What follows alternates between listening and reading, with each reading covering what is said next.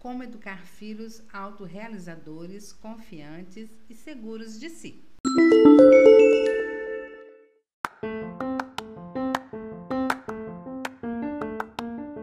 Bom dia, boa tarde, boa noite, grupo. Eu não sei que horas que você está ouvindo esse podcast, mas eu quero te dizer que é um prazer poder iniciar essa conversação com você e com o grupo. Eu adoro grupos de pais porque, além de aprender muito sobre a arte de amar o outro, porque pais amam seus filhos incondicionalmente, não é verdade?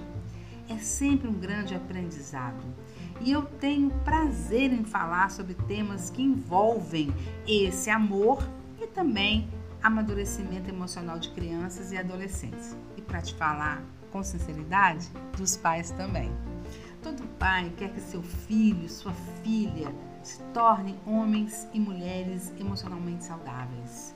Mas a pergunta essencial que sempre ecoa é: quanto de responsabilidade os pais têm em relação à saúde emocional de seus filhos? Muitos pais me perguntam sobre isso. Claro que de outras formas, de outras maneiras, mas sempre com o mesmo intuito. Saber o quanto que eles são responsáveis por seus filhos serem pessoas felizes, amarem, conseguirem amar o outro? E a resposta é simples: total, mas até certo ponto.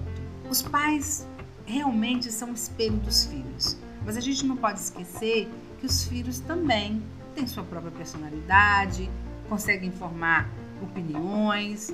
Então é sempre uma responsabilidade que é coparticipativa. Independente se você planejou ou não a chegada de um filho, às vezes as pessoas são pegas de surpresa.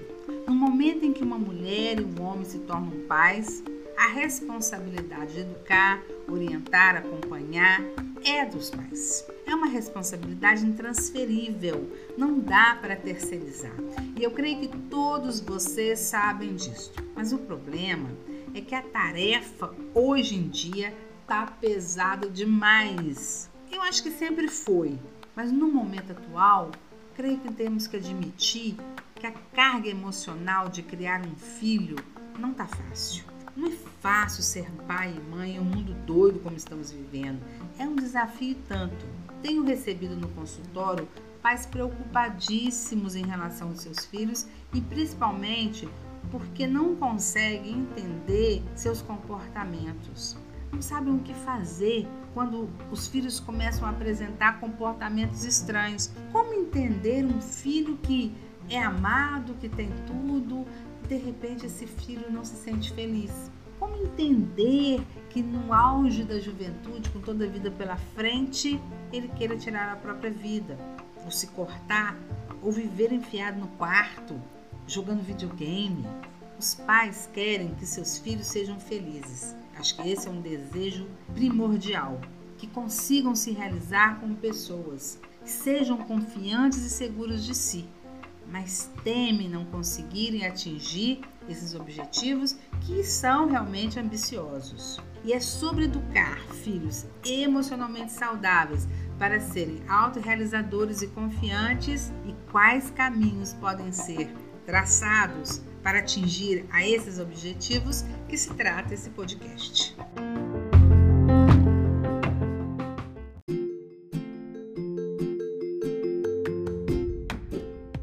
Vivemos em um mundo cheio de perigos, mas também de grandes possibilidades. De fato, o mundo mudou e as relações pais e filhos sofreram mudanças drásticas. Os pais já não se comportam com tanta austeridade em relação aos seus filhos. Por um lado, isso é super positivo porque aproximou pais e filhos, mas por outro, se perdeu a referência. Já não se cria filhos como antigamente, como diria a minha avó. Como fazer para que os filhos sejam responsáveis e respeitosos, dando a eles a liberdade que está por aí posta? Eu me lembro que um olhar da minha mãe já era suficiente para que nós, filhos, entendêssemos que estávamos passando do limite. Bom, isto é para o pessoal que já tem acima dos 40, porque jovens abaixo dos 40 acho que nunca viveram experiência de serem repreendidos por um único olhar. Criar filhos e colocar limites não tem sido uma tarefa das mais fáceis. E os pais têm motivos reais para se sentirem apreensivos e até temerosos em como agir para que seus filhos se tornem pessoas responsáveis, confiantes, seguras e autorrealizadoras, principalmente em um mundo cada vez mais desequilibrado e desajustado. Entretanto, trago-lhes verdades. Olha, com total certeza eu vou lhe dizer isto. Se um pai ou uma mãe cria seus filhos e lhes dão condição de ter autoestima e autoconfiança, lhes transmitindo coragem para sair e enfrentar o mundo, esses pais estão sim cumprindo o papel de criar bem emocionalmente seus filhos e também para a vida. Ao contrário, se um pai ou uma mãe tira de seus filhos a autoestima e a autoconfiança, principalmente negando a eles a autonomia de tomar decisões e fazer escolhas, esses pais estão trazendo para si falhas no processo de educar para a vida e emocionalmente. O problema é que muitos pais também se sentem fragilizados em relação à própria autoestima, autoconfiança e o próprio papel autorrealizador que desempenharam até então. E isso gera uma insegurança, uma dificuldade de tomar decisões, de agir sobre o comportamento do próprio filho. E você pode estar se perguntando aí, né? Mas como eu posso fazer isso se também eu me sinto fragilizado? Porque é complicado realmente dar autonomia aos filhos e deixar que eles sofram as consequências dos seus próprios atos, se até os pais têm medo das próprias consequências que sofreram. Por exemplo, um filho que se recusa a estudar. Olha, essa questão do estudo ele é complicada desde que o mundo é mundo. Mas na atualidade, que o estudo se tornou algo tão importante, muitos pais têm me procurado com esta questão. Então, eu vou pegar isso como um exemplo básico, né? Como agir nesses casos? Se você que é pai prima pelo estudo, quer que o seu filho estude, se dedique, mas percebe que ele enrola, que não, não, se dedica o tanto que você gostaria, e aí fica complicado deixar que seu filho repita de ano, que não dê os resultados esperados, visto que você investe na educação dos filhos. Então, geralmente, os pais tentam ser incisivos para que eles estudem e tomam decisões muitas vezes artificiais que não resolvem o problema, como tirar o celular, limitar a internet, cortar a mesada. Tudo isso é uma solução paliativa. Ela não tem um efeito de realmente fazer com que seus filhos entendam o quanto é importante estudar. O que é primordial para que os filhos entendam a importância de se responsabilizar é aprender a deixar que eles façam escolhas e que arquem com as consequências dessas escolhas. Mas aí tem um segredinho que faz toda a diferença nesse processo de permitir que os filhos tomem a liderança. Vamos nos aprofundar nesse exemplo da preguiça de estudar. É importante que você entenda que o gosto pelo estudo não é sorte ou uma dádiva. Sim, eu admito que tem estudantes que são diferenciados, que gostam realmente de estudar, mas isso não é a maioria. Estudar tem muito a ver com habilidades desenvolvidas. E o exemplo aqui faz toda a diferença. Se os filhos veem que seus pais gostam de estudar, estão sempre lendo, se interessa pelo que acontece no mundo, por documentários, essa habilidade vai se reforçando naturalmente e os filhos vão também num caminho mais natural para o estudo. Mas se os pais são mais práticos e também não são os amantes do estudo e nem foram os melhores estudantes, talvez os filhos tenham mais dificuldade de entender e estabelecer essa relação estudo-vantagem. É claro que, como eu falei, isso não é uma regra geral. Tem pais que não têm estudos e filhos extremamente dedicados a estudar e vice-versa. Mas o exemplo, dar o exemplo, sempre será o ponto de maior resultado para qualquer ação que os pais queiram fazer com seus filhos. Então, pais que querem que seus filhos estudem mais precisam estudar junto com eles. E o que nós vemos na atualidade é cada vez os pais se distanciando do universo dos seus filhos. Muitos pais terceirizam essa tarefa de ensinar os filhos a outras pessoas. A criança começa com dificuldade de leitura, de escrita e logo são colocadas em escolas de reforço, mas sem o acompanhamento necessário dos pais. E é aí que a história toda começa a desandar. Os filhos sempre questionam seus pais, mesmo que esse questionamento não seja explícito. Na verdade, eles sempre têm um pensamento mais ou menos assim: Ora, se meu pai e minha mãe não gostam de ler, não gostam de história, não se interessam por geografia, por matemática, por que cargas d'água eu deveria me interessar? Então, quando um filho diz, não vou me esforçar para estudar porque acho isso uma bobagem, acho chato, é importante que os pais entendam que esse comportamento pode estar muitas vezes relacionado à atitude que os pais também têm de não se importarem com esse universo dos filhos, que é o universo do estudo, do aprendizado, do conhecimento. Os pais precisam mostrar aos filhos o quanto aprender é legal e importante para a vida, mas para isso é preciso que eles também se empenhem nessa tarefa. Ah, meu Deus, como eu vou fazer isto? Simples, lendo com seus filhos, se interessando pela vida escolar deles, estudando junto, perguntando o que ele entende sobre uma determinada situação. Tudo bem pagar aula de reforço, não tem nenhum problema com isto, mas é preciso sentar e olhar o caderno depois da aula de reforço, comentar as notas que os filhos tiram se interessar pelo valor agregado daquela matéria, cobrar notas. Ah, mas por favor, sem aqueles chavões antigos. Você tirou 8,5, meu anjo, minha anja, mas poderia ter tirado 10, hein? Ah, não, isso não. Quer saber como que você incentiva o seu filho a tirar 10?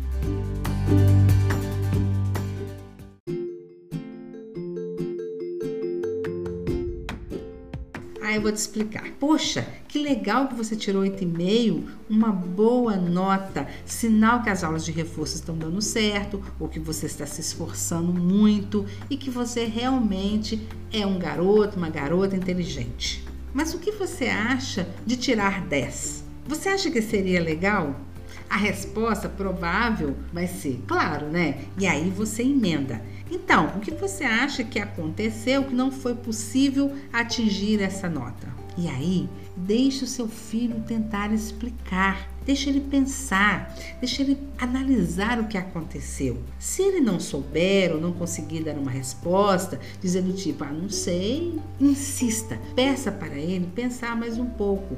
E se não seria legal ele se esforçar para tirar uma nota maior da próxima vez? Ah, mas e se ele disser, ah, seria legal, mas eu não acho que é importante, eu não quero tirar 10. E aí, simples, apenas diga, ok, então, continue se esforçando para manter essa nota que você já conseguiu atingir. Essa vai ser o seu marco, a sua nota máxima. Procure não deixar a peteca cair, ok? Se não quiser superar essa marca, tudo bem, mas ter retrocessos não seria uma coisa legal. Você concorda comigo? Veja como é interessante essa abordagem.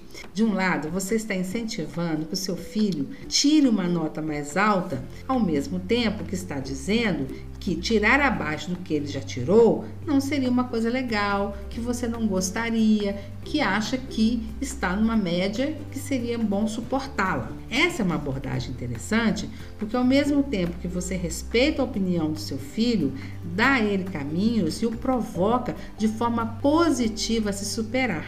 Essa será uma excelente oportunidade de se propor que da próxima vez ele faça um caminho diferente ou se empenhe um pouco mais. Ah, mas o problema do meu filho e da minha filha não é isso não, viu, Denise? Na verdade, eles não querem fazer esforço nenhum. Querem fazer as coisas rápidas, sem atenção, para jogar bola, para terminar rápido, para jogar videogame, para internet e acabam fazendo as tarefas meia boca. Ou então deixam para estudar na última hora. Difícil, né? Mas uma boa saída para esse problema é estipular horários mínimos de estudo e fazer planejamento de estudo para o filho. Planejar os estudos é muito importante, mas eu sei que muitos pais não têm essa habilidade.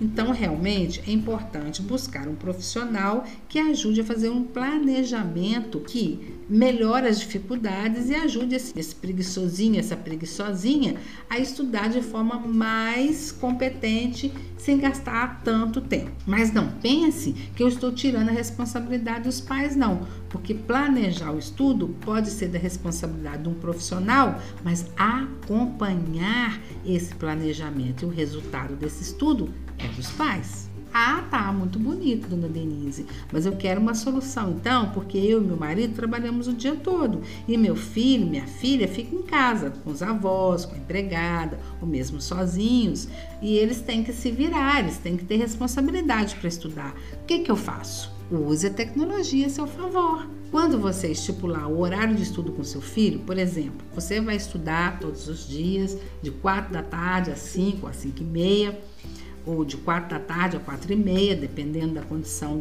de, cada um. É, você deve, nesse horário, ligar para o seu filho via câmera e falar: está na hora da gente começar os estudos aí.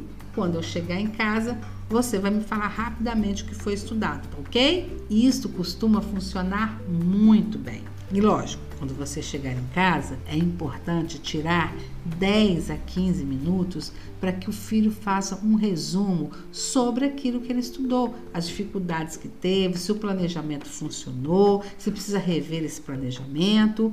E claro, você pode dar uma recompensa, mas não é uma recompensa em dinheiro, em comida, nada disso. É um abraço, um beijo, um cafuné e tá tudo certo. Mas tem mais no final de semana que você e seu marido, você e sua esposa têm mais tempo, aí sim vocês vão tirar o mesmo tempo que vocês estipularam para ele estudar para reforçar com seu filho e sua filha a matéria estudada.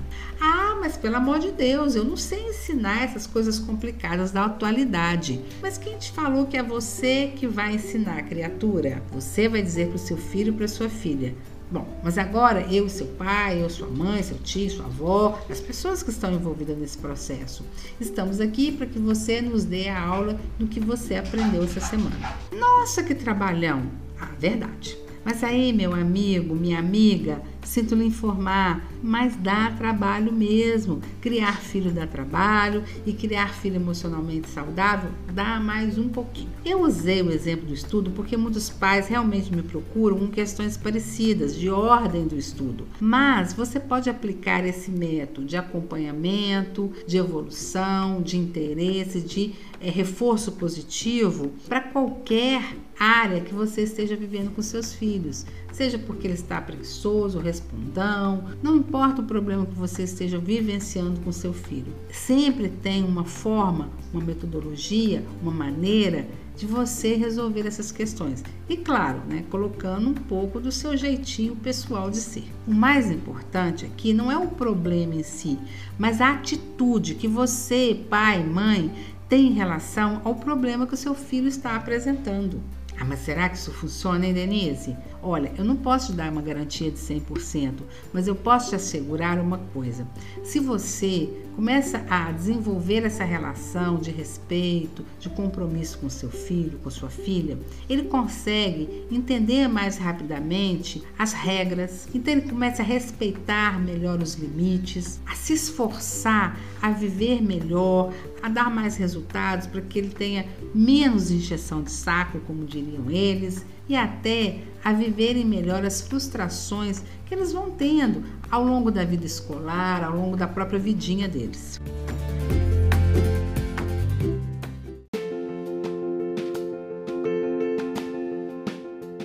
Que vale nesse esforço todo não são necessariamente as notas ou os resultados, mas os ensinamentos de respeito, limite e responsabilidade que você, como mãe, pai e responsável, estão dando a eles.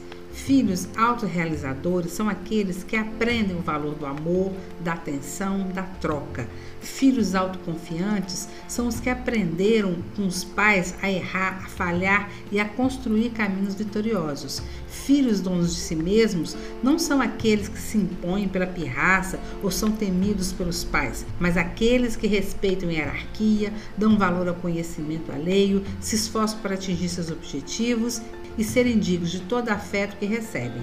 Se um homem ou uma mulher têm ou tiveram pais que lhes deram limite, amor, atenção e se preocuparam verdadeiramente em construir um ambiente de harmonia, troca e sinceridade, esses são, sem dúvida, homens e mulheres capazes de superar qualquer adversidade. Filhos emocionalmente saudáveis são o resultado, em grande parte, de pais que se esforçam por serem eles mesmos emocionalmente saudáveis. Isso tudo faz sentido para você?